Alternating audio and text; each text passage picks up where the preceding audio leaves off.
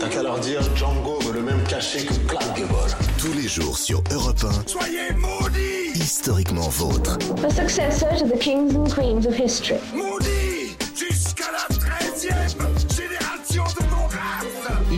que le roi, votre frère, n'est pas très bien membré. Stéphane Bern. Bonjour à toutes et à tous, Clémentine, Jean-Luc, David, Bonjour, à vous. bonjour. Stéphane. Et bonjour à celui qui est avec nous aujourd'hui, notre globe trotteur de l'histoire. Bonjour Gavin Clémente Ruiz. Bonjour. Je suis ravi de vous retrouver comme chaque après-midi sur Europe 1 pour vous raconter l'histoire sans se la raconter, en compagnie de trois personnages qui n'auraient jamais pu se croiser parce qu'ils ne vivaient pas à la même époque, mais qui ont un point commun. Aujourd'hui, bla bla. Bla bla bla. Et Eh oui, bla bla bla, c'était prévu pour ça. On va parler salon, le dernier ou peut-être même le premier endroit où l'on cause. Ils tiennent salon. C'est le thème d'Historiquement Vôtre cet après-midi. Un endroit où l'on cause et où on défend des causes aussi. La preuve avec celle que l'histoire a retenue sous le nom de Madame Roland, une salonnière au temps de la Révolution qui a accueilli les plus grands noms, les chefs de la gauche révolutionnaire, pour discuter des actions à entreprendre et a fini par en payer le prix. Puis je vous raconte celle, au pluriel, que l'histoire a passée en revanche sous les radars. Paulette Nardal et ses six sœurs, qui tenaient salon elles aussi. Des sœurs militantes de la cause noire qui débattaient avec la fine fleur de l'intelligentsia dans leur appartement de Clamart. Et après les morts, le vivant, c'est vous, Jean-Luc Lemoyne, qui dresserez vers 17h30 hein, environ le portrait de notre troisième personnage du jour qui tient un salon lui-même, et même plusieurs. Oui, tiens, salon, mais de coiffure. Hein Je vous raconte le destin de l'un des hommes les mieux coiffés de France. D'après vous, Stéphane, évidemment. Franck Provost. Oui. Bon, alors, eux ne sont pas forcément les mieux coiffés, mais ils ont toujours des idées ébouriffantes. D'abord, celle qui nous entraîne dans l'intimité de l'histoire, Clémentine Portier-Kaltenbach. Ah oui, j'ai une idée absolument ébouriffante puisque vous allez parler salon. Bah, moi, je vais vous parler fauteuil. Et plus particulièrement du fauteuil du révolutionnaire Couton, avocat originaire de Clermont-Ferrand, paralytique et devenu l'un des acteurs les plus féroces de la terreur révolutionnaire. Tout ça sans bouger de son fauteuil. Eh ben oui. Eh bien, lui remonte aux origines d'un objet, d'une mode, d'une passion, voire d'une obsession, souvent la sienne. C'est David Cassel-Lopez. Oui. Aujourd'hui, c'est la grande roue. La grande roue. La grande roue, oui. Cette attraction qui est devenue un petit peu. pff, un petit peu, un Oui. petit peu ennuyeuse peut-être avec le temps, Oui. mais qui, quand elle est arrivée, c'était un truc de malade mental. Je vous raconterai l'histoire de la grande roue. D'accord. Les origines, c'est en toute fin d'émission. Et juste avant, comme dirait l'autre. Oui, mes aïeux, quelle époque ça s'est passé dans le passé. Aujourd'hui, on remonte au 19e siècle. On part à la découverte avec vous, Gavin Slimane Ruiz, d'un palais très coloré à l'architecture extravagante qui accueille encore aujourd'hui de nombreux visiteurs chaque année à Sintra. Exactement. C'est le palais très coloré de Peña, c'est comme ça qu'on dit, Peña. hein, mon cher Oui. David. Passo da Peña. C'est le palais national de Peña à Sintra, oui, près de Lisbonne, un lieu très coloré, en effet, jaune, rouge, vert, hein, il y en a pour tous les goûts, c'est très baroque. On dirait un palais des mille et une nuits dans une ambiance qu'on dirait sortie euh, tout droit d'un- film de Walt Disney. hein, Attendez, presque, c'est hein. PENA PENA. Non, ouais. c'est Peña, c'est pas Peña. Ah, Peña. Le gneu est, est- Donc c'est est Peña. Il y espagnol. a, il y a- il y a un- C'est mon côté ibérique qui ressortait, mon côté espagnol. Non, il n'y a pas de tilde. Il y a sur pas le- de tilde, le non. portugais est de tilde que sur les A et les O. Je Jamais mets sur les Peña. consonnes. Vous confondez toujours l'Espagne et le Portugal. Mes aïeux, quelle époque Ce sera tout à l'heure, vers 17h40. Et puis il y aura évidemment Burn to Be Alive également. Oui, le rendez-vous incontournable du grand n'importe quoi, selon l'Institut historique Laurent Deutsch. Un quiz qui oppose. Stéphane Bern et Clémentine Portier-Kaltenbach. La bataille sera courtoise, mais sans pitié. Et mes questions seront aussi précises que les réponses seront hasardeuses. Et parfois, ça sera l'inverse. Ah, quel programme Mais pour l'heure, je vous raconte notre premier personnage du jour. Europe Historiquement vôtre. 1, le récit. Stéphane Bern. On dit souvent qu'elle fut, après Marie-Antoinette, la femme la plus importante de la Révolution française. Je vous raconte maintenant une penseuse et écrivaine qui reçut dans son salon de nombreux grands noms et inspira plusieurs hommes à une époque qui refusait aux femmes le droit de se mêler de politique, Jeanne-Marie Flippon, plus connue sous le nom de Madame Roland. Il fut même arrangé que l'on viendrait chez moi quatre fois la semaine dans la soirée parce que j'étais sédentaire, bien logé et que mon appartement se trouvait placé de manière à n'être fort éloigné d'aucun de ceux qui composaient ces petits comités. Cette disposition me convenait parfaitement, elle favorisait mon goût pour suivre les raisonnements politiques et étudier les hommes. Et ils sont nombreux, ces hommes, à fréquenter de salon de Madame Roland au début des années 1790. Tous les leaders de la Révolution s'y pressent, y compris Robespierre, l'homme qui pourtant bientôt causera sa perte. Madame Roland s'appelle à la naissance Jeanne-Marie Flippon. Elle voit le jour à Paris au mois de mars 1754, la même année que le dauphin de France, le futur Louis XVI. Le père de Jeanne est un homme aisé, artisan maître graveur de son état. Avec son épouse Marguerite, ils ont sept enfants, mais seule sa fille chérie a survécu au danger de la petite enfance. Choyée par ses parents, la petite montre très tôt un caractère vif et intelligent. Manon, écrira-t-elle plus tard, est le surnom qu'on lui donne alors. À la différence de l'immense majorité des jeunes filles de son temps, Manon donc apprend le latin et reçoit une éducation soignée, aidée par son amour des livres qu'elle sait déjà déchiffrer à l'âge de 4 ans. À peine plus âgée, elle dévore des traités, des mémoires et quelques romans. Elle raconte même emporter avec elle un livre de Plutarque à la messe, incapable d'interrompre sa lecture pendant l'office. Manon se passionne aussi pour la philosophie. Elle lit Voltaire, d'Alembert et se montre très tôt séduite par les idées des Lumières. Adolescente, elle fait un court séjour à Versailles auprès d'une femme de chambre de la reine. Et ce qu'elle y observe, cette société fondée sur les inégalités de naissance, lui fait horreur? Vers l'âge de 20 ans, la jeune femme découvre l'œuvre de Jean-Jacques Rousseau qui l'émerveille. À la même époque, elle rencontre Jean-Marie Roland de la Platière, un inspecteur général des manufactures, de 20 ans son aîné. C'est un homme cultivé, intelligent, mais d'un caractère bien taciturne. Il se marie quatre ans plus tard et donne naissance à une fille, la petite Eudora, en 1781. Manon, devenue Madame Roland, est omniprésente aux côtés de son mari. C'est elle qui rédige ses rapports, ses discours et ses travaux d'encyclopédiste. En 1784, le couple s'installe dans le domaine du Clos de la Platière, près de Villefranche-sur-Saône, dans le Beaujolais. Passionnée par la politique, Madame Roland observe de près les frémissements de la révolte populaire et écrit anonymement des articles dans le courrier de Lyon. Mais le véritable tournant dans sa vie intervient au déclenchement de la Révolution. C'est à ce moment-là que le cœur de Manon s'emballe, convaincu qu'il est nécessaire de réformer la société et de mettre fin à l'Ancien Régime. C'est elle qui pousse alors Jean-Marie Roland à s'engager. Si elle le pouvait, elle le ferait elle-même. Mais elle est une femme. En février 1791, la famille déménage à Paris et s'installe dans le quartier de la Monnaie. Manon Roland assiste aux séances de l'Assemblée et se montre sans pitié à l'égard d'un personnel politique qu'elle ne juge pas à la hauteur des enjeux. Parallèlement, le parti girondin monte en puissance. Le salon des Roland, doté d'une belle et grande salle de réception, sert bientôt de foyer à ses principaux représentants. Brissot, Pétion et François Buzot, dont Manon tombe amoureuse. À la différence des salons de l'Ancien Régime, il n'est pas question ici de mondanité, ni même de philosophie.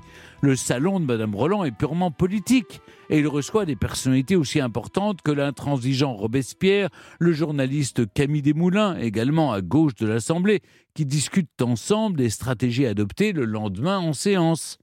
Manon Roland, pourtant à l'épicentre des discussions politiques les plus brûlantes, n'intervient pas. Elle doit parfois se mordre la langue, mais elle conserve la place que l'on attend d'une femme.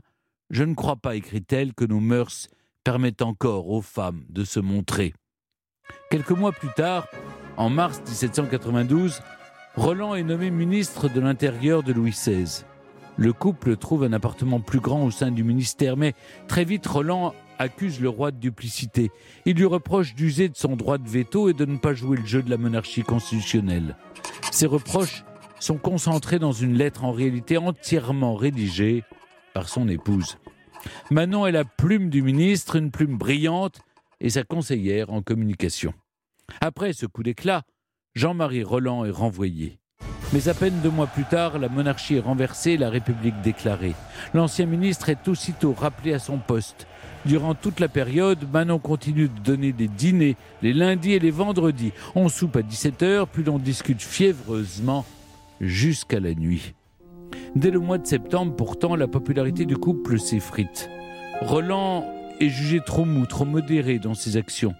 Le couple se méfie de la révolution qui se radicalise. De l'extrême gauche, en juillet, il se retrouve à droite de l'échiquier deux mois plus tard. Les attaques des montagnards, plus radicaux que les Girondins à leur égard, se font de plus en plus violentes. À la tribune, le tempétueux Danton, excellent orateur, se moque. Nous avons besoin de ministres qui voient par d'autres yeux que ceux de leurs femmes. Marat, partisan d'une ligne dure, demande la tête de Roland et dans la presse, une terrible campagne de diffamation se déchaîne. Blessé, le ministre démissionne. Dans l'intimité, un autre drame se joue. Manon lui avoue son amour pour Buzeau. Bientôt menacé d'arrestation par les montagnards, Roland parvient à s'enfuir. Son épouse, elle, ne bouge pas. Elle est pourtant en grand danger. En juin 1793, Manon Roland est arrêtée et transférée à la prison de l'abbaye.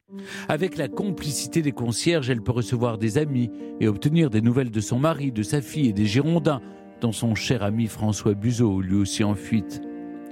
La cellule est sale et exiguë, mais elle contient au moins une table sur laquelle la prisonnière peut lire et surtout écrire. Plus pour son mari, mais aussi pour elle-même. Dans ses mémoires, Madame Roland défend ses idées et raconte son histoire, sa version des événements fous qui l'ont conduite jusqu'à son arrestation. Elle se hâte, elle reste calme, disciplinée, mais elle comprend vite le sort que les montagnards lui réservent. Dans la rue déjà, sur son passage, alors qu'on l'emmenait en prison, des femmes criaient ⁇ À la guillotine !⁇ La presse se déchaîne contre elle, que l'on compare à une sorcière pour son influence sur les hommes politiques. Les journaux la traitent de vieux sac à contre-révolution et de vieille guenon. En octobre, la reine Marie-Antoinette est exécutée. Le procès de Madame Roland s'ouvre, lui, peu après. Elle est accusée d'avoir voulu la restauration de la monarchie, d'avoir encouragé l'insurrection de l'été 1793 contre la Convention montagnarde, mais aussi d'avoir reçu chez elle, dans son salon, des députés pour parler politique hors du débat public, comme pour mieux comploter. Madame Roland se défend bec et ongle, mais elle se sait déjà condamnée. Le 8 novembre, elle est conduite à l'échafaud. Au pied de la grande faucheuse, elle aurait eu ces mots restés dans la légende révolutionnaire Ô liberté, que de crimes on commet en ton nom. Son mari Roland se donne la mort deux jours plus tard. En guise de nécrologie, un journal dresse ce terrible portrait de l'égérie des Girondins. Madame Roland, je cite, reine d'un moment, entourée d'écrivains mercenaires, à qui elle donnait des soupers, distribuait des faveurs, des places et de l'argent, fut un monstre sous tous les rapports. Madame Roland n'avait pas encore 40 ans. Avec elle, c'est le dernier salon de la Révolution qui disparaît à jamais. Europe 1, historiquement vôtre. Pour continuer à parler de Madame Roland avec Clémentine Portier-Keltenbach, nous avons le plaisir d'accueillir sur Europe 1 une historienne qui raconte ses derniers jours dans un nouvel ouvrage. Bonjour Cécile Berly. Bonjour. Vous venez en effet de publier le livre Guillotiné aux éditions Passé Composé dans lequel vous racontez notamment le parcours de Madame Roland. On l'a compris, c'est une femme de l'ombre, mais c'était surtout une femme d'influence. C'était surtout une femme d'influence. L'ombre lui convenait très bien, entre autres, justement pour exercer euh, toute son influence ou toutes ses influences. Clémentine Mais là, euh, Stéphane nous a beaucoup parlé de- du salon de Madame Roland. Qu'est- Roland. Qu'est-ce qui le rend incontournable dans ces premières heures de la Révolution? Qu'est-ce qui se joue dans ce lieu? Ce qui se joue, c'est qu'on est, si j'ose dire, à la pointe de la pensée politique révolutionnaire à ce moment-là précis, Euh, même si évidemment les choses vont euh, Évoluer évoluer très vite. et Mm. vont peu à Déraper. peu euh, se, se radicaliser, mais à ce moment-là, il n'y a pas plus révolutionnaire, Mm. euh, mais dans un sens euh, quand même de modération politique, il faut le rappeler, c'est très important. Il n'y a pas plus révolutionnaire que le couple Roland euh, aux yeux de la quasi-totalité des hommes et des femmes qui font la révolution. En tant que femme, quelle est la position de Madame Roland quand le couple reçoit? Elle, elle, elle s'abstient de, de tout commentaire? Elle ne prend même pas part au débat face aux convives? Elle ne prend pas la parole? Jamais. Elle se tait. On n'entend pas le son de sa voix.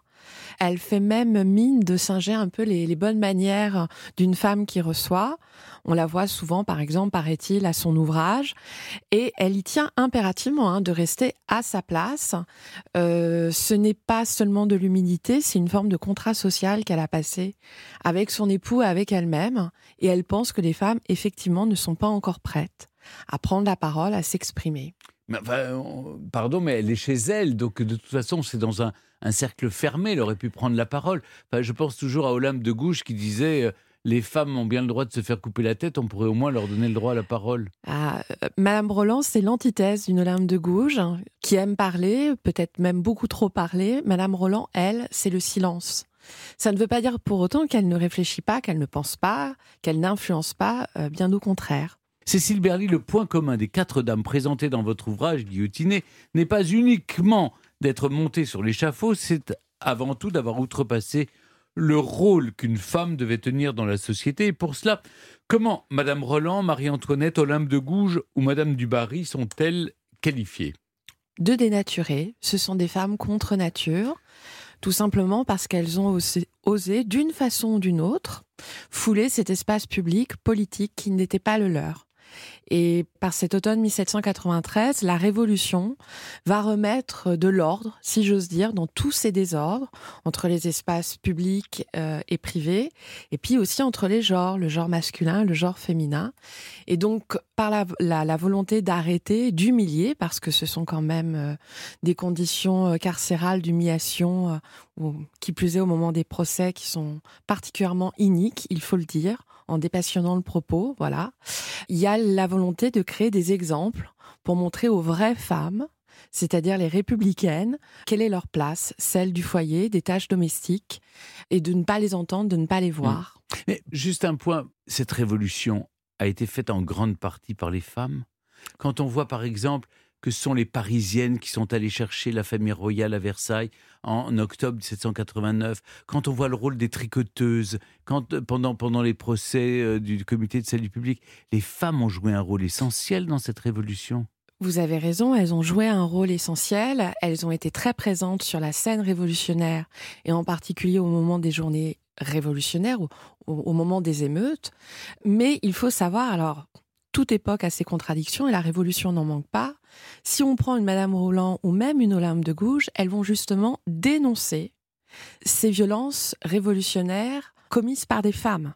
Même une Olympe de Gouges, par exemple, va dénoncer toute la violence, et en particulier la violence féminine, qui a eu lieu au moment des journées d'octobre 1789.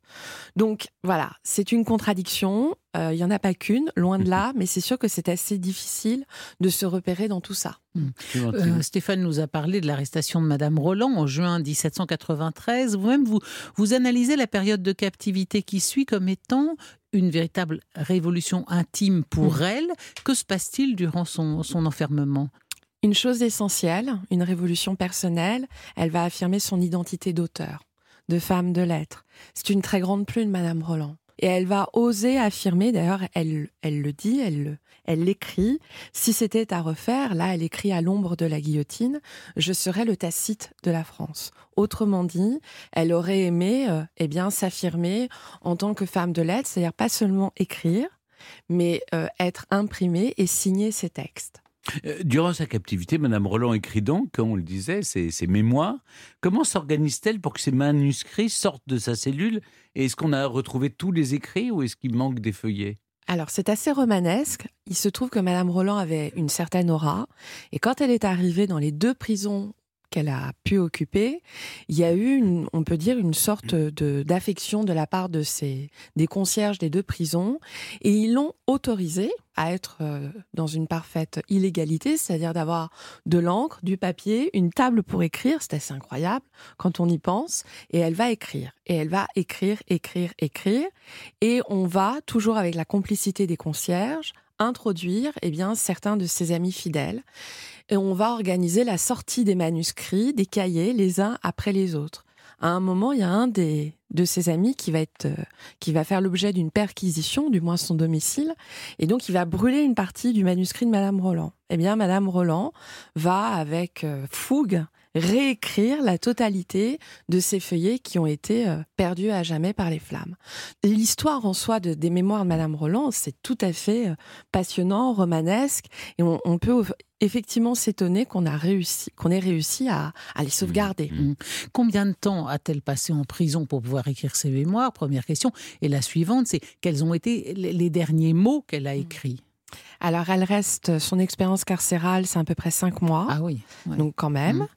Et les derniers mots que l'on conserve de sa plume, c'est une lettre adressée à une institutrice qui euh, a été une des femmes qui a eu la, la chance ou la malchance, je ne sais pas, de devoir protéger la fille de Madame Roland, Eudora, qui était évidemment encore euh, toute jeune, et elle lui adresse une lettre qui est assez froide, parce qu'elle sait très bien qu'elle est à quelques heures de mourir. Il n'y a pas du tout d'effusion maternelle. Par contre, elle, elle souhaite que sa fille euh, soit protégée, se- soit éduquée dans une sorte euh, d'excellence. Et justement, euh, qu'est devenue cette Eudora, euh, jeune fille orpheline? Qu'est-ce qu'elle est devenue? Alors, elle va se marier avec l'un des amis de ses parents. Elle va avoir des enfants et on perd petit à petit la trace de Dora Roland euh, euh, au cours du 19e siècle.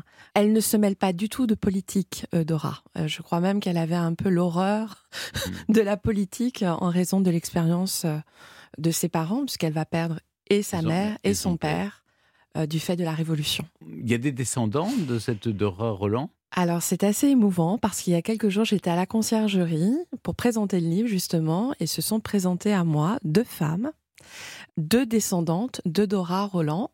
Et alors, on perd progressivement. Je ne savais pas du tout qu'il y avait encore des, des descendants euh, des, des Roland. Et en fait, on a perdu la trace dans les archives au cours du 19e siècle parce que c'est une descendance qui ne se fait que par le biais des femmes. Et donc, forcément, par le biais des femmes, on change de nom. Donc, pour retrouver la, la trace de ces femmes dans les archives, c'est d'autant plus difficile. Mais oui, il y a des descendantes, encore aujourd'hui, de Madame Roland. En 1795, peu de temps après son exécution, les écrits de Madame Roland sont donc publiés. Comment ont-ils été accueillis? Est-ce que, enfin, elle a été, après avoir été traitée de tous les noms, elle est érigée en, en égérie de la Révolution ou c'est encore trop tôt? Alors, à la fois, vous avez raison, c'est une égérie de la Révolution, mais surtout, on mesure à quel point c'est une femme de lettres exceptionnelle, une plume absolument remarquable. Ben, merci beaucoup, Cécile Berly, d'être revenue avec nous sur le destin de cette révolutionnaire de salon qui était aussi dans l'action. Je rappelle pour nos auditeurs que votre livre Guillotiné est disponible aux éditions Passé Composé. Merci beaucoup. Merci. Europe 1, historiquement vôtre avec Stéphane Bern. Tous les jours, vous le savez, historiquement vôtre vous raconte l'histoire sans se la raconter avec Jean-Luc Lemoine qui vient tout juste de mettre le point d'interrogation final à son quiz à suivre. Oui, j'espère qu'aujourd'hui ça va mieux se passer que d'habitude pour Clémentine. Oui, j'espère aussi. En tout cas, en attendant, je vous donne un indice musical. C'est comme ça que l'amour nous façonne. Vous reconnaissez? C'est pas Zazie euh, Si. Mais je cherche le thème. Elle vient de le dire là. hein. L'amour nous façonne. Euh, L'amour penche comme la. La bête somme Non. la tour de Pise. Ah, bah, bah oui, mais elle riait dessus, elle parlait Oh, mais dessus. pas On du va- tout. Ah, oh, le si. vilain Euh, menteur. On va parler Oh, de J'ai tour rien fait, penché. madame. On va parler de tour penché aujourd'hui. Bon. Mais avant cet affrontement, je vais lui laisser la parole. Clémentine Portier-Kaltenbach nous raconte des histoires dont elle seule a le secret. Dans l'intimité de l'histoire. Et aujourd'hui, Clémentine, après Madame Roland, on reste au temps de la Révolution, puisque vous nous racontez le destin de l'avocat Georges Couton, qui lui ne tenait pas salon, mais a pris part au mouvement sur son fauteuil, en s'opposant à l'ancien régime et en prenant même la terreur. Bon, vous avez raison, Stéphane, mais enfin, comme on parle salon aujourd'hui, je m'intéressais d'ailleurs davantage au fauteuil à roulettes de Couton qu'à Couton lui-même, figurez-vous. Donc c'est un, fauteuil à trois roues et c'est un objet qui fait une très forte impression parce que voyez-vous, euh, tout infirme et souffrant que fut Couton, eh bien, il a en effet été l'un des grands pourvoyeurs de la guillotine. Il était très proche de Robespierre et de Saint-Just, avec lesquels il a constitué une sorte de, de triumvirat, et c'est lui qui a institué la grande terreur. hein. Alors, on ne sait pas au juste de quoi souffrait Couton. Pourquoi était-il en fauteuil roulant? La légende, ça c'est la petite histoire, prétendait qu'il était au lit avec sa maîtresse et puis euh, ils entendent que le mari euh, s'apprête à revenir. Alors il se, il se précipite, passe par la fenêtre, se cache au fond d'un puits et il aurait passé la nuit dans l'eau froide jusqu'au cou. Et voilà, et par la suite, il s'est retrouvé paralysé. Le célèbre docteur Cabanès, à la fin du 19e, a émis a émis un diagnostic un petit peu plus sûr, celui d'une pachyméningite chronique dorso-lombaire, primitivement localisée aux racines du plexus lombo-sacré. Bon, ce qui, euh, vous l'avouez, nous fait une belle jambe à nous, mais enfin, lui, euh, ça lui a privé des deux siennes. Et les dernières théories en date considèrent que c'est un homme qui, depuis l'enfance, avait dû contracter à la suite d'un coup de froid euh, des rhumatismes articulaires et des rhumatismes qui sont, sont aggravés avec le temps. Alors, quoi qu'il en soit, Couton était privé de l'usage de ses membres inférieurs, mais il avait une activité tout à fait extraordinaire. D'ailleurs, au début de la Révolution, il continuait en fait à marcher un petit peu. Il avait euh, une ou deux béquilles et hum, à chaque fois, il va loger tout près des Tuileries pour avoir un marché à se déplacer le- avec le moins de difficultés possible.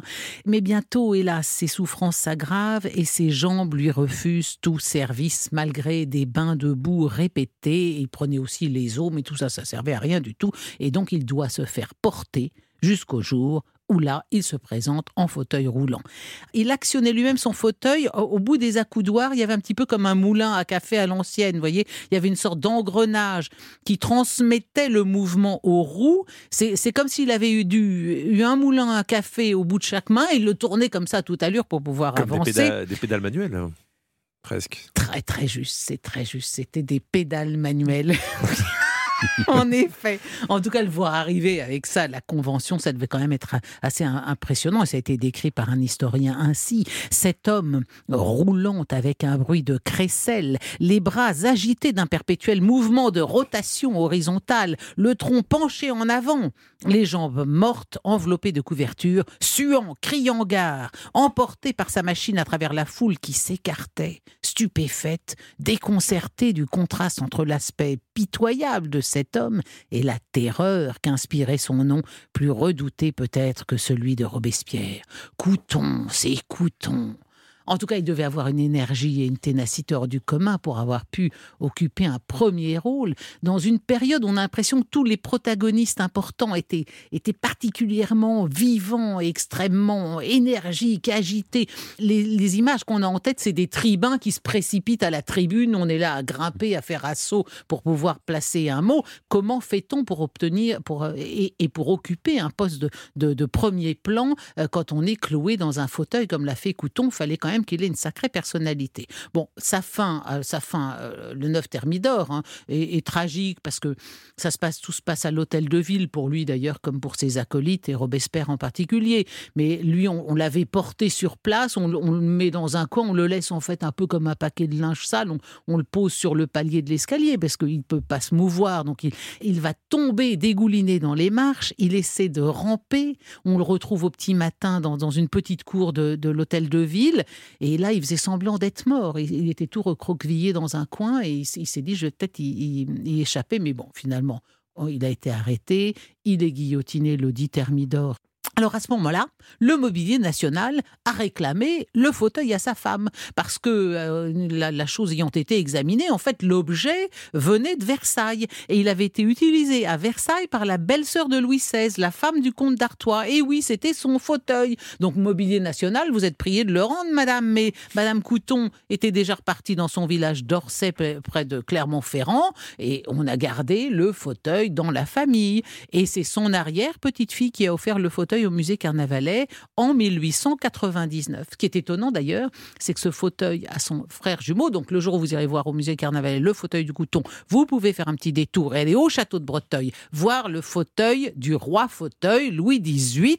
Euh, Le roi Louis- Podagre. euh, voilà, le roi Podagre, lui, il était dans un, dans, dans un, un fauteuil magnifique, euh, signé du grand ébéniste Jacob Desmalter, recouvert de cuir vert, monté sur trois roues et très large. Voilà, lui-même s'a- s'appelait le roi fauteuil fauteuil. Il s'était intitulé comme ça, Louis XVIII. Il s- Et Il avait de la goutte. Oui, il avait, de, la- il avait de la goutte, puis il avait une malformation congénitale des hanches. Enfin, il pouvait plus, plus, plus du tout marcher. Et aux Tuileries, il y avait une espèce de schlitt. Vous voyez ce que c'est qu'une schlitt Une C'est pour faire descendre des traîneaux de bois dans les Vosges. On appelle ça une schlitt en Alsace aussi. Bah, il y avait ça aux Tuileries. On posait son fauteuil dessus et c'est comme ça qu'il il arrivait dans son fauteuil où on avait ménagé un espace assez large. Donc, vous voyez, il y a les histoires de fauteuils. Puis il y a celui aussi du de Grand Dauphin chez Jacques Garcia au château de Champ de Bataille. C'est- Formidable. hein Histoire des fauteuils. Merci beaucoup. Aujourd'hui, c'est les salons. Euh, merci Clémentine. Merci beaucoup. Maintenant, je viens à ce moment de l'émission où j'avoue que je me demande parfois ce que je fais là. Bah, je vais vous le dire, vous êtes là pour répondre aux questions de Burn to be Alive. Un moment un peu étrange. Mais bon, Stéphane, quand on vend des chaussettes à l'effigie de Tekel qui ont des couronnes, hein, ça va pas vous étonner plus que ça Non, Hein au fond, non, ça m'étonne pas. Alors, jour. On commence avec vous, Stéphane. Le pont d'Avignon, ça vous parle? Ah oui, très bien. On y danse, on y danse. euh, pont Tous en rond. On y danse. tous en Exactement, rond. le les pont beaux messieurs font comme, Comme ça. ça. On, on faisait ça à la cour de récré. oui. Et les dames font comme, Comme ça. Et les beaux messieurs répondent aux questions. Donc, le pont d'Avignon comprenait à l'origine 12 arches. Autant de lettres que son vrai nom. Car le pont d'Avignon s'appelait en fait à l'origine le pont Saint-Bénézé. Oh, bien sûr. Vrai ou faux Euh, C'est vrai. Je- vous, avez bien, Bah, vous avez bien entendu la question. Hein Alors attendez, le pont d'Avignon.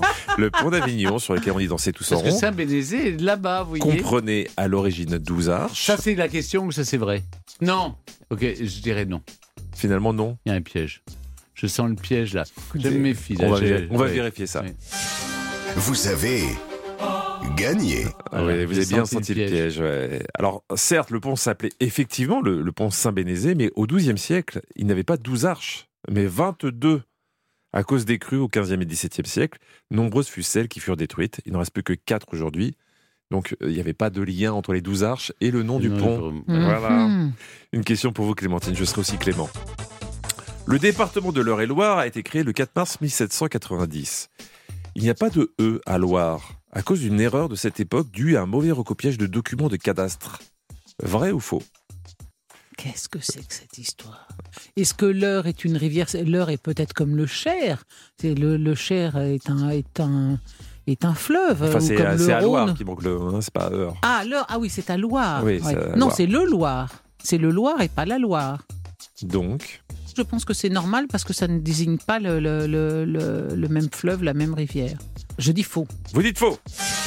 Vous avez gagné. Ah oui. Je vais tout dire. hein. Dans l'Eure-et-Loire, il n'y a pas ah de oui. E. Ah là tout de suite, ah Bah, oui, habite évidemment. l'Eure-et-Loire, Ah, donc je le sais. Vous habitez l'Eure-et-Loire. Bah oui, bien sûr. Vous êtes déjà dans l'Eure-et-Loire, oui. là, mais à peine une Et heure de ah Paris. déjà, vous feriez bien de vous renseigner. Chartres est la capitale de l'Eure-et-Loire. Ah, mais c'est Et vrai, donc, vous êtes ils m'ont dit de Chartres, rien ouais. dire. Ah ouais, ouais, ouais. Mais je le savais évidemment que c'est pas une erreur. Il y a le Loire.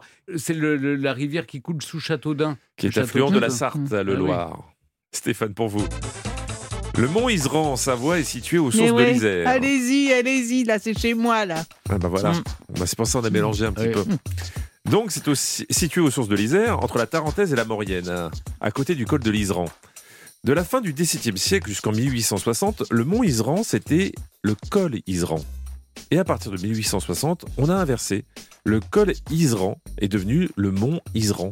Vrai ou faux? Il y a- des malades qui vont chercher des trucs comme ça. quoi. Ouais, ouais. Et Il y a des Non, gens qui bossent. hein. les gars, là. Je dirais non, c'est trop con votre truc. Enfin, pardon, mais. Vous répondez non. Eh ben on va vérifier. Vous avez encore gagné. Bravo. En fait, le mont Iseran apparaît sur les cartes à la fin du XVIIe siècle et en 1860, des grimpeurs britanniques se rendent à l'évidence, le mont Iseran n'a jamais existé. Oui. en 1824, on le mesure à 4046 mètres. En fait, on l'a confondu avec un autre mont. Et en 1856, on se rend compte que sur place, on disait mont Iseran pour parler du col Iseran. Voilà. Oui, bah d'accord. Une question pour vous, Clémentine. On connaît tous autour de la table la tour de Pise, Mhm. hein, dont on parlait tout à l'heure. Ah, Alors, la tour de Pise, je, je rappelle que c'est pas le pseudo de Stéphane Bern sur Tinder, mais de la célèbre tour située en Toscane. En ce moment, elle penche à 4 degrés. Mais toujours en Italie, à Bologne, il existe une tour du XIIe siècle appelée la tour Garisenda, haute de 48 mètres, non loin d'une autre euh, appelée tour Asinelli. Et celle appelée Garisenda est encore plus penchée que celle de Pise. Vrai ou faux? Elle pencherait plus et serait moins connue. Ça serait très injuste pour les habitants de Bologne. C'est ça. Hein, parce que la tour de Pise, ça fait venir des gens du monde entier. Non. Je réponds non parce que je pense qu'on aurait dans les guides, vous voyez, quand même une, une, une- une blagounette là-dessus. En disant, Oui. ouais, les Bolognais euh, sont pas contents. Enfin, eux, ils ont la sauce bolognaise en même temps. hein. Mais parce qu'ils ont une tour qui penche plus que celle de Pise et alors qu'on n'en parle pas. Et ragnagna, voilà. hein. ragnagna, Ouais, mm. bon. Donc vous dites Je dis non. Vous dites non Vous avez Encore gagné Bravo, vous n'êtes pas tombé dans le piège. Elle, elle est inclinée, certes, mais elle est inclinée à 3,8 degrés. Alors que Pi, c'est 4 degrés. Ah, ça change tout. Donc elle fait 40 mètres de haut. À l'origine, elle en faisait 60. Dans la Divine Comédie, Dante cite la tour en se souvenant de cet endroit car il y avait fait ses études. Une question pour vous départager. Est-ce que vous êtes prêts tous les deux Bah oui. Vous connaissez le triangle des Bermudes dans l'océan Atlantique Oui. Oui. Eh bien, il y a le même dans le Pacifique Ouest. Ah bon? Il est appelé par les pêcheurs japonais le triangle du dragon. Là aussi, beaucoup de disparitions mystérieuses, surtout après la Seconde Guerre mondiale, après l'accroissement du trafic maritime. Dans les temps anciens, dans les îles japonaises, on parlait de raz-de-marée qui survenaient rapidement, mais à cause de quoi, selon la légende consacrée? Plusieurs propositions. C'était les ronflements du dieu des mers, à cause d'une crevette géante qui se tournait, à cause d'un vent, euh, mais un vent sous-marin, enfin, un courant sous-marin causé par la nage de sirènes cannibales, ou à cause d'une baignade diplomatique pas prévue de Gérard Un. Larcher. Un. 3. Eh bien, aujourd'hui, ça sera un match nul, puisque la bonne réponse, c'était la crevette géante. c'était à cause d'une crevette géante qui, se- Non, ça en se tournant et en changeant de position, provoquait des rats de marée. Ça Mais- faisait vraiment la- le truc, le- tu sais, le, le, le, La le série Z. film. euh, L'attaque de la crevette géante. oui, c'est ça, oui. Elle a causé votre perte. Mhm. C'est un match nul, et tant mieux. Comme ça, personne n'est déçu aujourd'hui. On ne sera pas la tête aujourd'hui. Après avoir joué avec nous toute cette semaine, chers auditeurs, il est temps de vous révéler le nom de notre gagnante ou gagnant tiré au sort qui remporte cette croisière Hurtigruten pour deux personnes le long des côtes norvégiennes entre fjords majestueux et hameaux cachés. Alors, ne cachons pas plus longtemps notre, notre gagnant. Jean-Luc, pouvez-vous, sans trembler, nous dire qui c'est? Bien sûr, je peux. C'est moi, Stéphane. J'avoue, j'ai triché, j'a- j'avais toutes les réponses sur mes fiches. Non, mais c'est vrai Bah non, Stéphane, je suis un homme intègre, vous le savez bien. Et c'est aussi quelqu'un d'intègre, de connaisseur de l'histoire de la Norvège et chanceux par-dessus tout, qui remporte cette croisière Hurtigruten. On dit bravo à Christophe de Saint-Martin-en-Bresse. Bah, bravo, mais oui, bravo. Vous allez embarquer à bord de l'Express côtier et vivre une expérience unique de 7 jours, 6 nuits en Norvège. Et Jean-Luc, vous pouvez toujours lui demander de, de, de vous emmener dans ce périple norvégien. On va voir ça. Bah, bah oui, je, je vous tiendrai au courant. Mais, mais c'est vrai que j'aime beaucoup la Norvège. Et les Christophe aussi, bien sûr. Vous aimez tout le monde. Et historiquement, votre continue avec nos personnages du jour qui tiennent salon. Europe 1, Historiquement vôtre. le récit. Stéphane Bern. C'est dans leur salon qu'a été pensée et formulée l'idée d'une culture commune propre aux Noirs du monde entier. Et pourtant, ces sœurs ont été oubliées, effacées des livres, alors que l'histoire retenait les noms d'Aimé Césaire et de Léopold Sédar Senghor dans le développement du concept de négritude. Je vous raconte maintenant Paulette Nardal et ses sœurs. Nous sommes un dimanche après-midi au début des années 1930. Un élégant homme noir pousse la porte d'entrée du 7 rue Hébert à Clamart. L'édifice flambant neuf s'inscrit dans la tendance du moment, art déco. Quelques instants plus tard, il toque à la porte d'un petit appartement d'où s'élèvent les échos d'une conversation animée. Une jeune fille vient ouvrir. Est-ce Paulette, Jeanne ou bien André? Cécile peut-être? Les sœurs Nardal sont sept. Elles se relaient dans cet appartement à quelques encablures de Paris pour accueillir le temps d'un tea time la fine fleur de l'intelligentsia noire qui gravite alors au cœur de la capitale française. Poète, penseur, sculptrice, activiste et militante, autrice et romancier. Au milieu de ces illustres invités, les filles Nardal ne sont pas là pour passer des petits gâteaux. L'aînée, Paulette, la maîtresse de maison, lance et nourrit les débats autour des questions d'actualité, et plus précisément autour des problèmes coloniaux et des idées portées par les intellectuels noirs. Les sœurs Nardal sont bien armées pour cela. Leur histoire familiale est celle de l'esclavage et de la lutte pour son abolition, jusqu'au nom de la rue où se dresse leur maison d'enfance en Martinique, la rue Victor Schulcher. L'arrière-grand-mère s'appelle Sidonie. Elle était esclavagisée dans une exploitation de canne à sucre quand, le 27 avril 1848, la Deuxième République décrète l'abolition de l'esclavage dans l'Empire français. Sidonie est reconnu libre. Son petit-fils Paul, lui, est le premier homme noir à obtenir une bourse pour intégrer l'école des arts et métiers et le premier ingénieur noir à travailler pour le ministère des Travaux publics. Paul est le père de Paulette, Émilie, Alice, Jeanne, Lucie, Cécile et André. Il est de votre devoir de travailler comme sept garçons, répète le patriarche, qui pousse ses filles à faire des études. Elles sont plusieurs à quitter leur île pour des études supérieures en métropole. Paulette, la première, débarque à Paris en 1920. Elle a 24 ans et elle est l'une des premières femmes noires et antillaises à étudier à la Sorbonne. Pour sa maîtrise d'anglais, elle soutient une thèse sur l'autrice abolitionniste et féministe américaine Harriet Beecher Stowe, connue pour son roman La case de l'oncle Tom, publié en 1852. Trois ans plus tard, Jeanne la rejoint pour se consacrer aux lettres classiques. Quand elle ne travaille pas, les deux sœurs profitent de l'effervescence qu'offre le Paris des années folles. La France se passionne pour la culture nègre, comme on dit alors, l'art nègre, le bal nègre et bien sûr la revue nègre, où danse la grande Joséphine Baker. C'est en France que j'ai pris conscience de ma différence, écrit Paulette. À Paris, l'Antillaise découvre aussi la culture noire dans toute sa diversité. Je n'imaginais pas que j'aurais rencontré chez les Noirs une telle richesse, raconte aussi celle qui a grandi dans un monde colonial, valorisant exclusivement la culture blanche. À Paris, la mode est aussi au salon.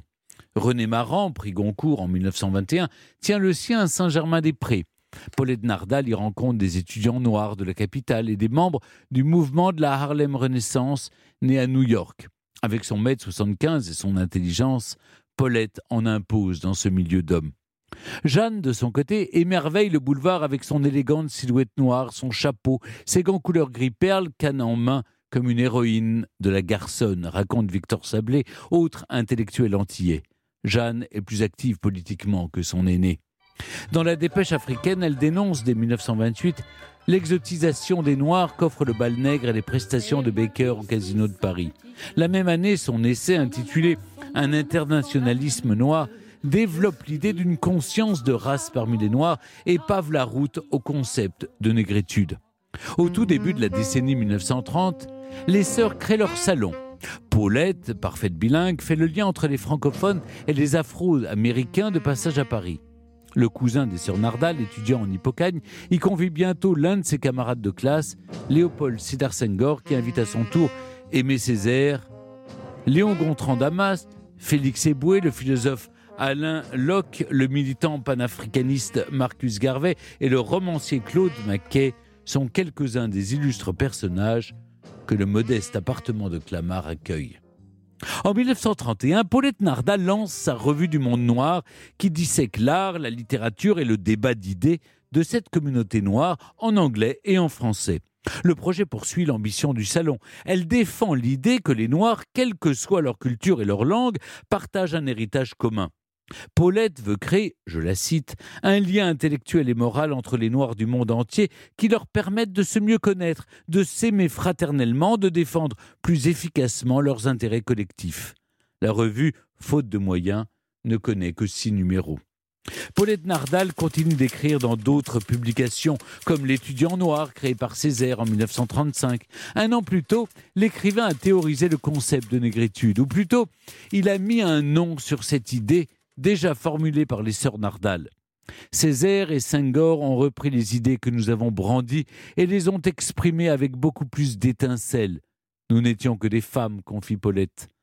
Alors que la guerre éclate en Europe, Paulette Nardal regagne la Martinique. Son bateau est touché par une torpille allemande. Elle en ressort grièvement blessée. Longtemps affaiblie, l'aîné des Nardal s'engage néanmoins dans la résistance, donnant des cours d'anglais aux hommes souhaitant rejoindre De Gaulle en Angleterre. Après-guerre, Paulette milite pour le droit de vote des femmes et l'engagement politique des Martiniquaises. Celle qui a toujours refusé le mariage pour maintenir toute son indépendance consacre à son combat une association, une nouvelle revue et un nouveau salon. Elle meurt en 1985 à près de 90 ans. Jeanne, sa sœur cadette, qui s'était progressivement retirée de la vie publique après avoir perdu la vue dans les années 60, s'éteint huit ans plus tard.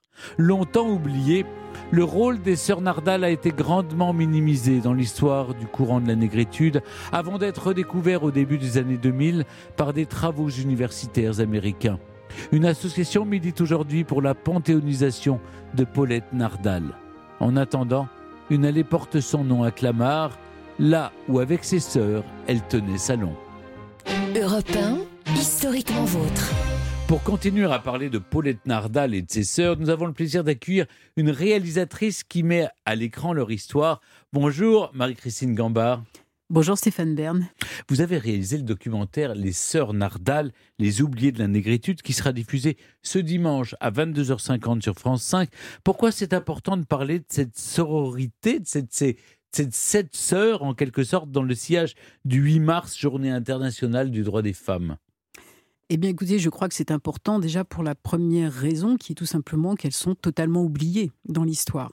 Et que je pense que cette semaine euh, consacrée justement aux droits des femmes et aussi de remettre, je dirais, sur le devant de la scène des femmes qui ont compté, qui ont eu un rôle fondamental et dont aujourd'hui plus personne ne se souvient. Et je pense que les sœurs Nardal font partie malheureusement de ces femmes qu'on a mis un petit peu de côté alors qu'elles ont beaucoup, beaucoup apporté. Euh, Marie-Christine, votre film contient plusieurs archives des sœurs Nardal. Alors on peut entendre Paulette l'aînée. poser des actes avec une revue parce que L'histoire des sœurs Nardal, c'est l'histoire de femmes dont l'action a vraiment été effacée des mémoires. Cet oubli s'est-il accompagné d'une disparition des traces qu'elles ont laissées ou est- est-ce que vous-même, vous avez eu des difficultés à, retrouver des archives pour vous permettre de faire ce film? Alors ça a été très très compliqué. Déjà, je voulais dire que ce film, je l'ai coécrit avec euh, Léa Mormin-Chovac, qui donc est une journaliste qui avait écrit sur les sœurs Nardal. Donc Léa était très très au fait, euh, disons, de leur histoire, et donc elle nous a mis sur la piste de Philippe Grolnoun, qui a connu donc Paulette Nardal dans les années 70 quand elle tenait euh, sa chorale euh, en Martinique. On y reviendra plus tard. Et donc Philippe Grolnoun avait enregistré Paulette Nardal sur plusieurs cassettes. Bon, il se trouve que la qualité de l'enregistrement est, est pas très très bon. Il avait perdu en plus la moitié des cassettes, mais bref. Heureusement à l'époque, il avait tout retranscrit par écrit. Il en a même d'ailleurs euh, sorti un livre.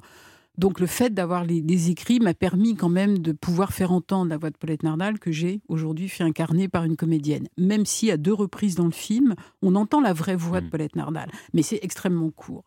Après, en ce qui concerne les photos, autant vous dire que je n'ai jamais été aussi pauvre pour faire un film que sur celui-ci. Il restait 3-4 photos de Paulette Nardal. Il se trouve que dans les années 50, malheureusement, quand elle a été de retour en Martinique, sa maison a pris feu, faisant disparaître euh, dans la foulée toutes les archives de sa vie, y compris toutes les preuves de son action réelle euh, dans le salon de Clamart. Enfin, tout est parti en fumée, quoi.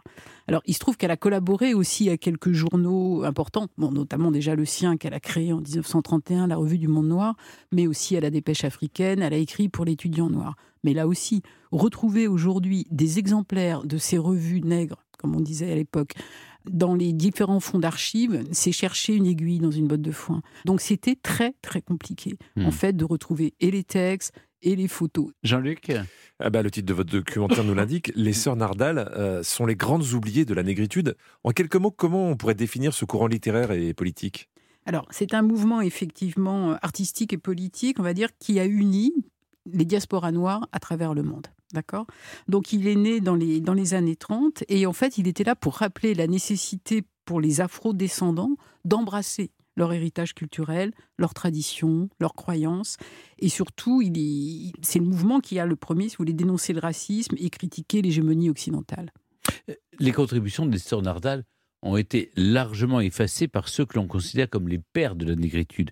Aimé Césaire ou Léopold Sédar Senghor ont-ils eux-mêmes, j'allais dire, contribué à cet effacement ou, ou comment vous expliquez cette, l'origine de cet oubli?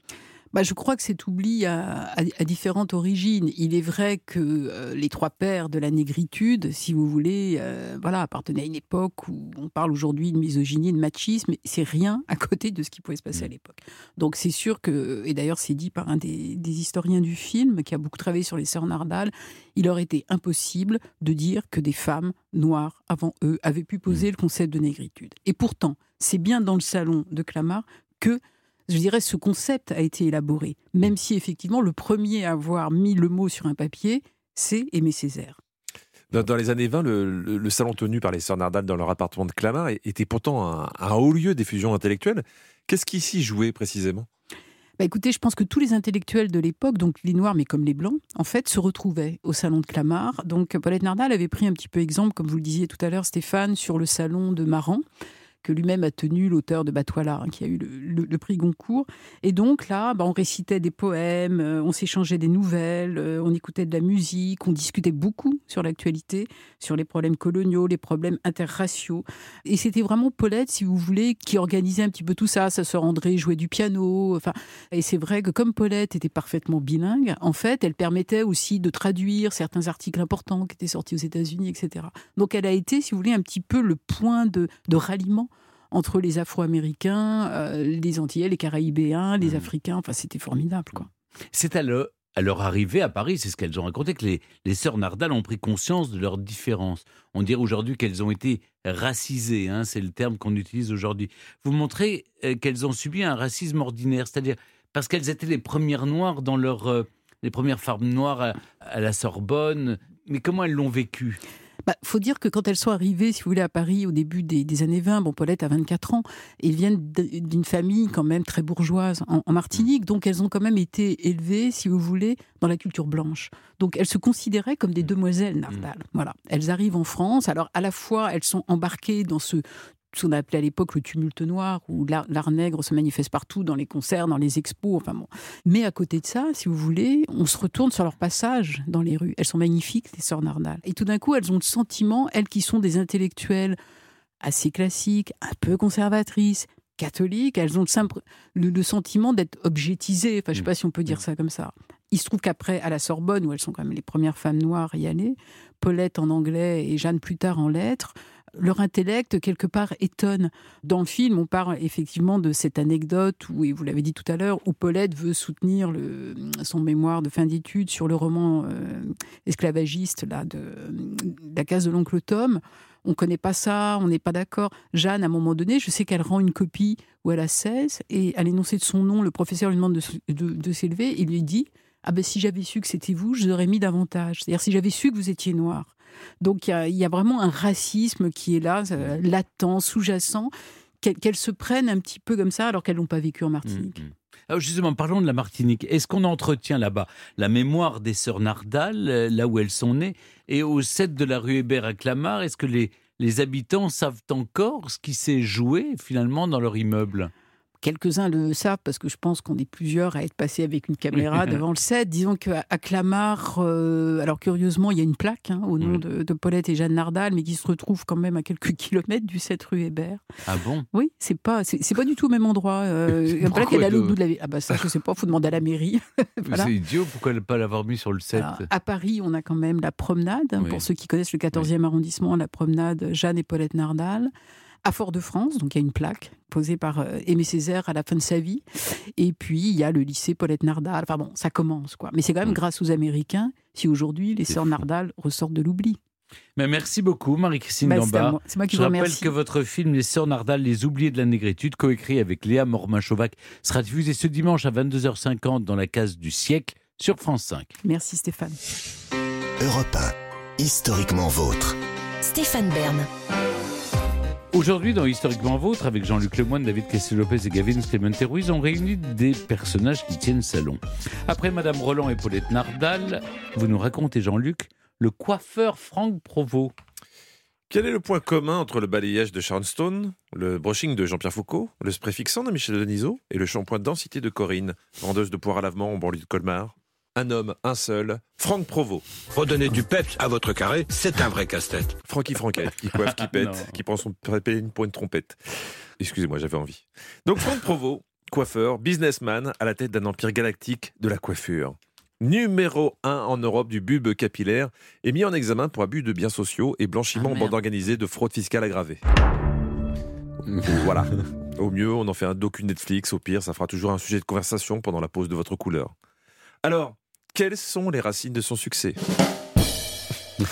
Comment est-il devenu si populaire Détendez-vous, Et un travail si évolutif. Oh Détendez-vous, installez-vous dans ce fauteuil et penchez la tête en arrière. Ça, ça va comme ça la température Allez, on va tout passer au pagne fin. Ah, pas mal. Notre roi du shampoing coupe coiffage est né en 1946 au Lude.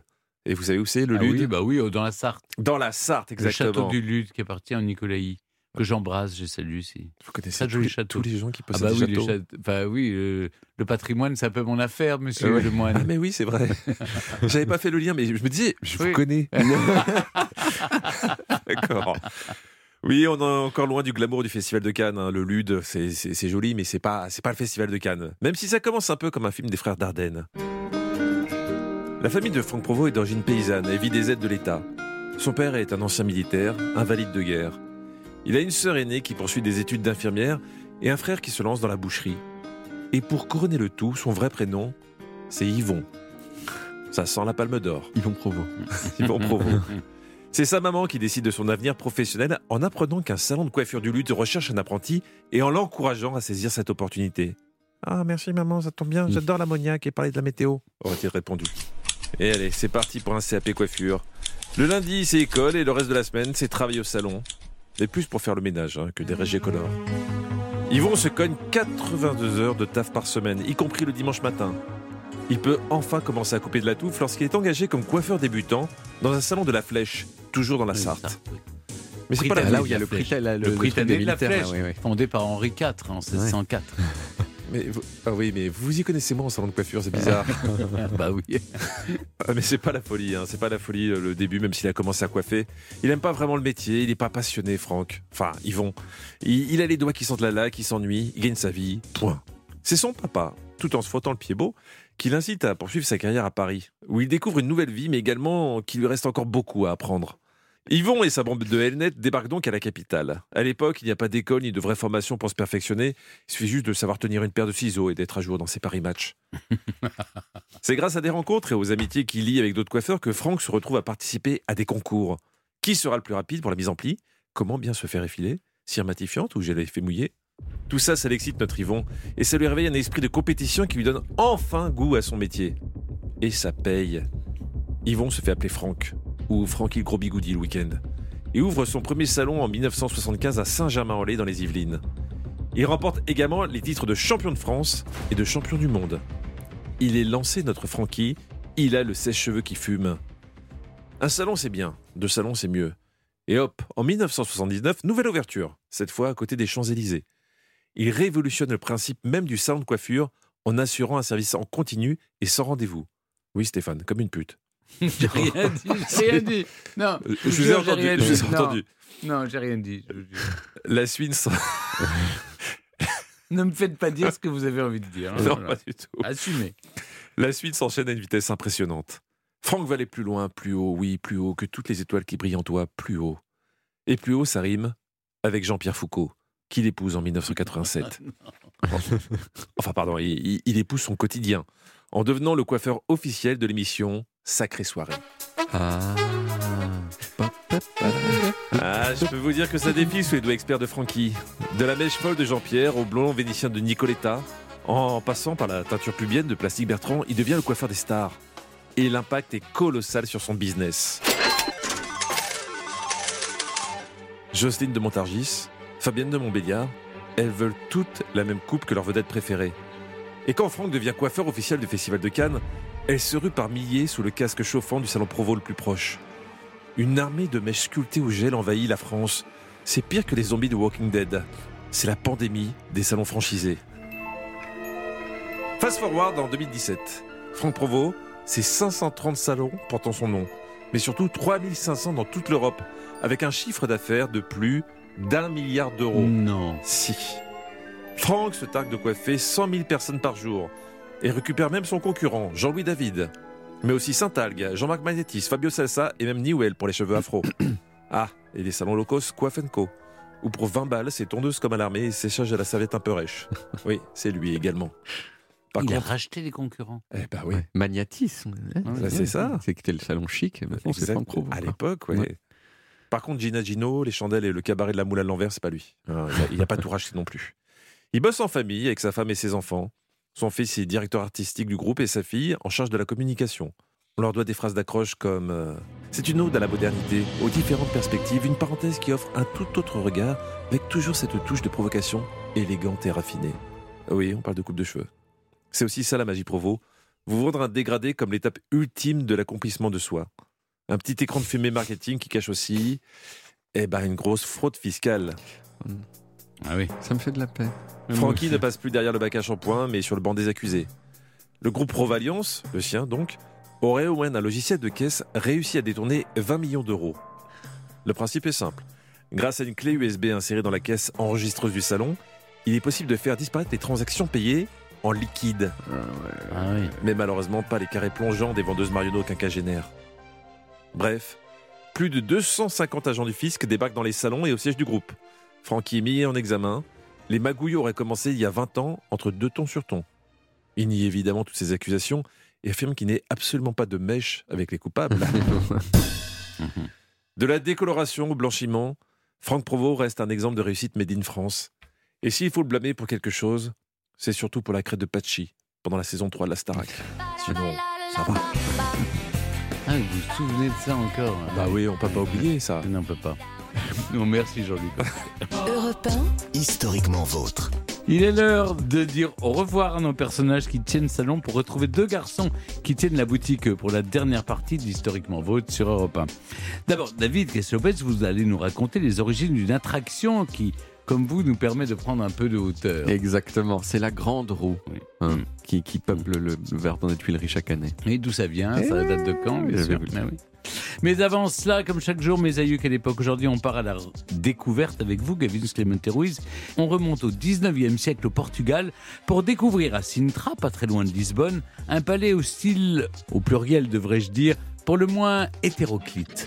Oui, Stéphane, il s'agit du palais national de Pena, donc. Hein, on- Oui, je, je- Pena, je je Pena. sous la houlette de mon traducteur portugais Oui. préféré, David. Qui veut dire euh, petit promontoire roche- rocheux en portugais. Eh Pena. bien, c'est exactement ça. On est sur un promontoire rocheux, c'est a- assez, assez élevé. C'est une colline, hein, 350 mètres de hauteur. On est à Sintra, donc euh, dans les environs de Lisbonne. Et le moins qu'on l'on puisse dire, c'est qu'il est difficile à rater. hein. Pas forcément pour sa grandeur, non, mais plutôt en raison de ses couleurs. En un seul lieu, imaginez, on trouve de fausses murailles jaune canari, une tour néogothique euh, rouge, un mini pont-levis qui n'a jamais fonctionné, et un donjon, des minarets et des dômes vaguement mauresques. Ça fait, c'est assez éclectique, hétéroclite, comme vous disiez, Stéphane. Oui, enfin, tout ça n'a pas été construit en une seule fois. Eh, eh bien si, c'est Ah oui là l'originalité. C'est sorti de l'imaginaire d'un seul homme, Dom Fernando II. Segundo. Ouais, Segundo, d'origine allemande, mais portugais par sa femme, la reine, la reine Maria II. Il sera roi consort hein, de 1837 à 1853. Puis devenu veuf, il va épouser la cantatrice suisse Elisa Hensler. Et ce Dom Fernando est, est surnommé le roi artiste. Il parle plusieurs langues, l'allemand, le hongrois, l'espagnol, l'anglais, le français, entre autres, et le portugais, bien sûr. Il peint, il dessine, il joue des pièces de théâtre aussi. Bref, c'est un vrai artiste. Et il va vivre dans, dans ce château euh, étrange. Exactement, plus que jamais même. Le palais a été construit sur les ruines d'un monastère hein, qui était. euh, c'est- L'architecte, c'est le baron allemand Ludwig von Eschweg, qui s'est amusé à, à mélanger les styles. euh, s'est vraiment bien amusé même. On dit à l'époque, euh, c'est un palais romantique, euh, le premier du genre en Europe, 30 ans avant celui de Neuschwanstein. Là, vous validez. Neuschwanstein, Ah, oui. parfait. Souhaité qui, qui était le, le château de, de Louis II de Bavière. Ben oui, absolument, parce que Ferdinand, c'est son nom en français, mais Fernando II a voulu reproduire eh bien l'ambiance de son Allemagne natale ici au Portugal. Ah ouais, mais pas seulement, Stéphane. Il a voulu donner à son palais un petit côté euh, mille et une nuits, j'ai envie de dire, comme le cloître manuelin qui est, où se trouvent les vestiges du monastère, qui est couvert d'azulèges. Et la, chambre du roi, ar- artiste aussi, qu'on peut visiter, hein, avec des murs, des plafonds moudéjards, euh, du nom de cet art chrétien influencé par l'art musulman. C'est encore une fois très, très, très éclectique. C'est baroque ou c'est kitsch? Les deux, mon capitaine. Parce que vraiment, comme, comme dans le salon arabe, euh, le Salah au Nobre, comme, c'est, c'est comme ça hein, Salon. Voilà, avec Oui. ses vitraux, ses zouaves qui portent des torches, c'est, c'est vraiment. euh, on hésite, hein, on hésite vraiment. C'est, c'est entre les deux, le baroque, le kitsch. Quand on se promène aussi dans ce palais, très très visité encore aujourd'hui, hein, on hésite, on hésite toujours. Mais on se demande même pourquoi ce mélange. Ben, Parce que c'est pas fini. Eh ben non, non, c'est pas fini parce qu'après le palais, eh bien, il y a le jardin. Et là aussi, on hésite encore entre ce baroque, ce kitsch, on ne sait pas où on est. C'est, plus de 200 hectares qui, qui montent, qui descendent, où on trouve une ribambelle de pièces d'eau. Il y a des petits coins rocailleux, il y a des fougères, il y a des camélias. Il y en a vraiment pour tous les goûts. Les fans de fleurs et de verdure seront ravis. On s'attendrait presque à croiser des fées, des lutins. Et, et plutôt que de choisir, euh, David, entre le baroque ou le kitsch, je dirais plutôt que c'est un, un palais qui est euh, psychédélique, euh, un jardin psychédélique. Il faut assez- aussi peut-être préciser que il y a là à Sintra une comment dire un microclimat qui fait qu'il y a des fougères arborescentes, il y a des espèces euh, végétales qu'on trouve nulle part ailleurs Exactement. euh, dans Rares et endémiques. Il y a un côté jungle. Oui, oui, oui, absolument, mais c'est magnifique. Et c'est tout? Ben non, parce qu'il il a fait construire aussi en 1870 Ben oui. dans, dans le parc un chalet suisse pour sa seconde femme, sa seconde épouse, Elisa Hansler. Vu de l'extérieur, là par contre, on dirait que c'est euh, bah, une maison, euh, la maison de Blanche-Neige. Mm. c'est assez, c'est, c'est vraiment très, très, très hétéroclite. Et après, euh, la déclaration de, de la République au Portugal en 1910, eh bien, c'est le départ de la famille royale, le palais, le jardin et le chalet ont été classés notamment à l'UNESCO. Eh bien, merci Gavins pour la découverte de ce palais de Pena au Portugal, un lieu aussi étrange que fascinant, construit au 19e siècle, qui se visite encore aujourd'hui. Il y a d'ailleurs beaucoup de monde, Ouais.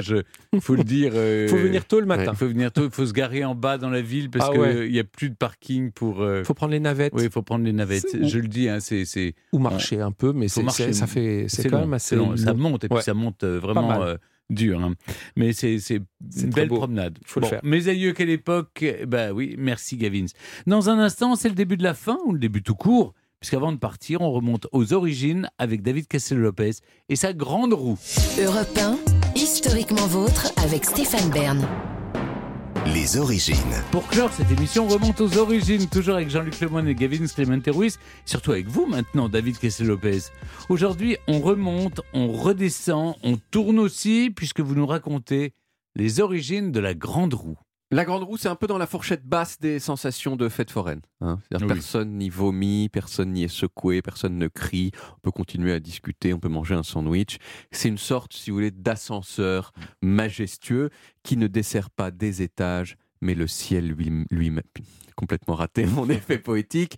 Je disais donc que ce n'est pas, c'est un ascenseur majestueux qui ne dessert pas des étages, mais le ciel lui-même, la fulgurance de mes formules. En fait, les grandes roues. Vous avez raison de les souligner. Oui, voilà, surtout après avoir bafouillé sur la moitié. En fait, les grandes roues, elles sont vachement plus intéressantes quand on n'est pas dessus, quand on les regarde de loin. Ça fait un grand cercle dans la ville comme ça, et un cercle, c'est toujours joli. Tu peux pas te planter, c'est une forme pure, ce sera jamais de mauvais goût. Mais alors, d'où elles viennent ces grandes roues? Eh bien, comme euh, Europe 1 me verse une certaine somme d'argent pour que je vous le dise, je vais vous le dire. La grande roue, dans la version qu'on connaît, elle est née dans le cadre d'une exposition universelle, celle de Chicago en 1893. Il faut voir qu'au 19e siècle, les expositions universelles, c'est un peu une façon pour les pays de comparer leurs zizi respectifs. Quand un pays organisateur montrait un zizi de très bonne qualité une année, eh bien ça motivait le pays or- organisateur suivant pour améliorer lui-même la qualité de son zizi. Or, quelle est l'exposition universelle qui a eu lieu juste avant celle de 1893 Paris Paris 1889. Et c'était quoi l'emblème de Paris La Tour 1889 Eiffel. La Tour La Eiffel. Tour Eiffel. Et en termes de zizi, je veux dire, on n'a pas fait beaucoup mieux depuis. hein. C'est vraiment le zizi suprême, un peu la Mm. Tour Eiffel. Mais en 1891, deux ans avant l'inauguration de l'exposition de Chicago, l'architecte en chef de l'exposition, qui s'appelait Dan- Daniel Burnham, il était en gros, gros, gros stress parce qu'il n'avait pas encore trouvé la super idée pour faire mieux que la Tour Eiffel.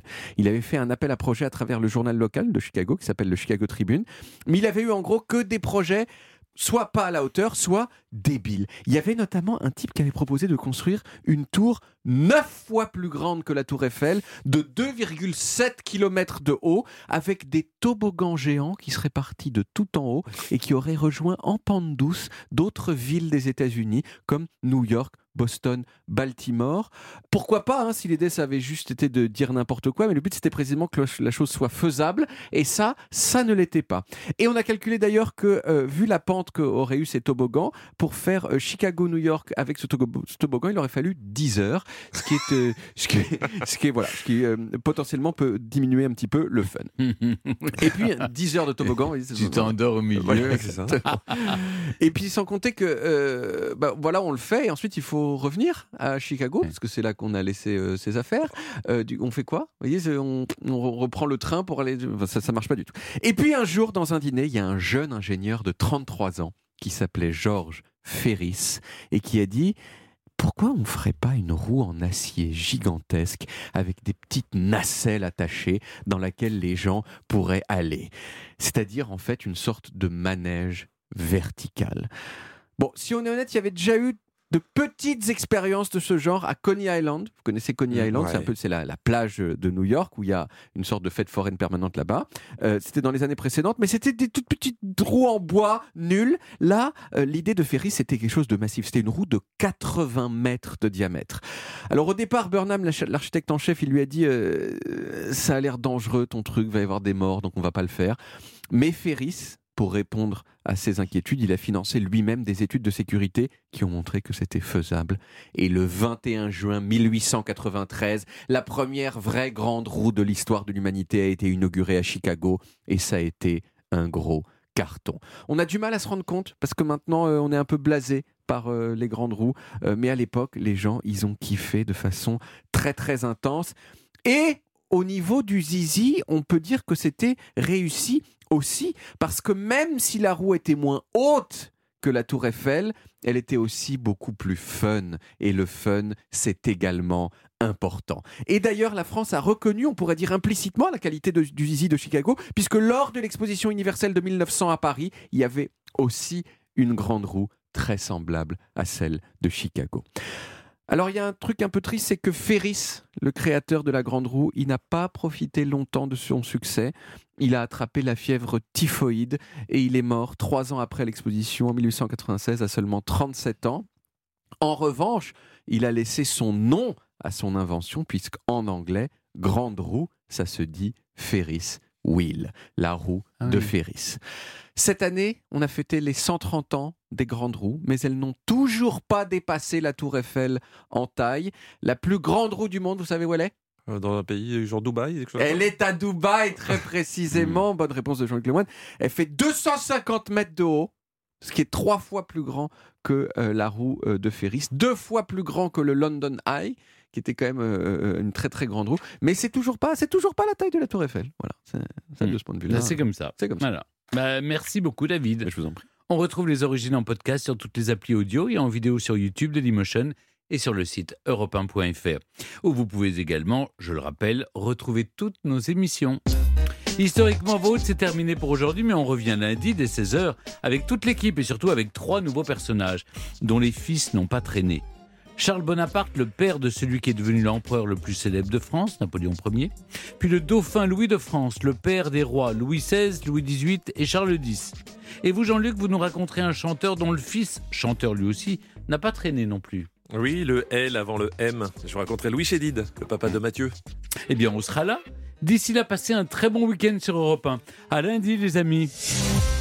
Retrouvez Historiquement Vôtre tous les jours de 16h à 18h sur Europe 1 et en podcast sur europe1.fr.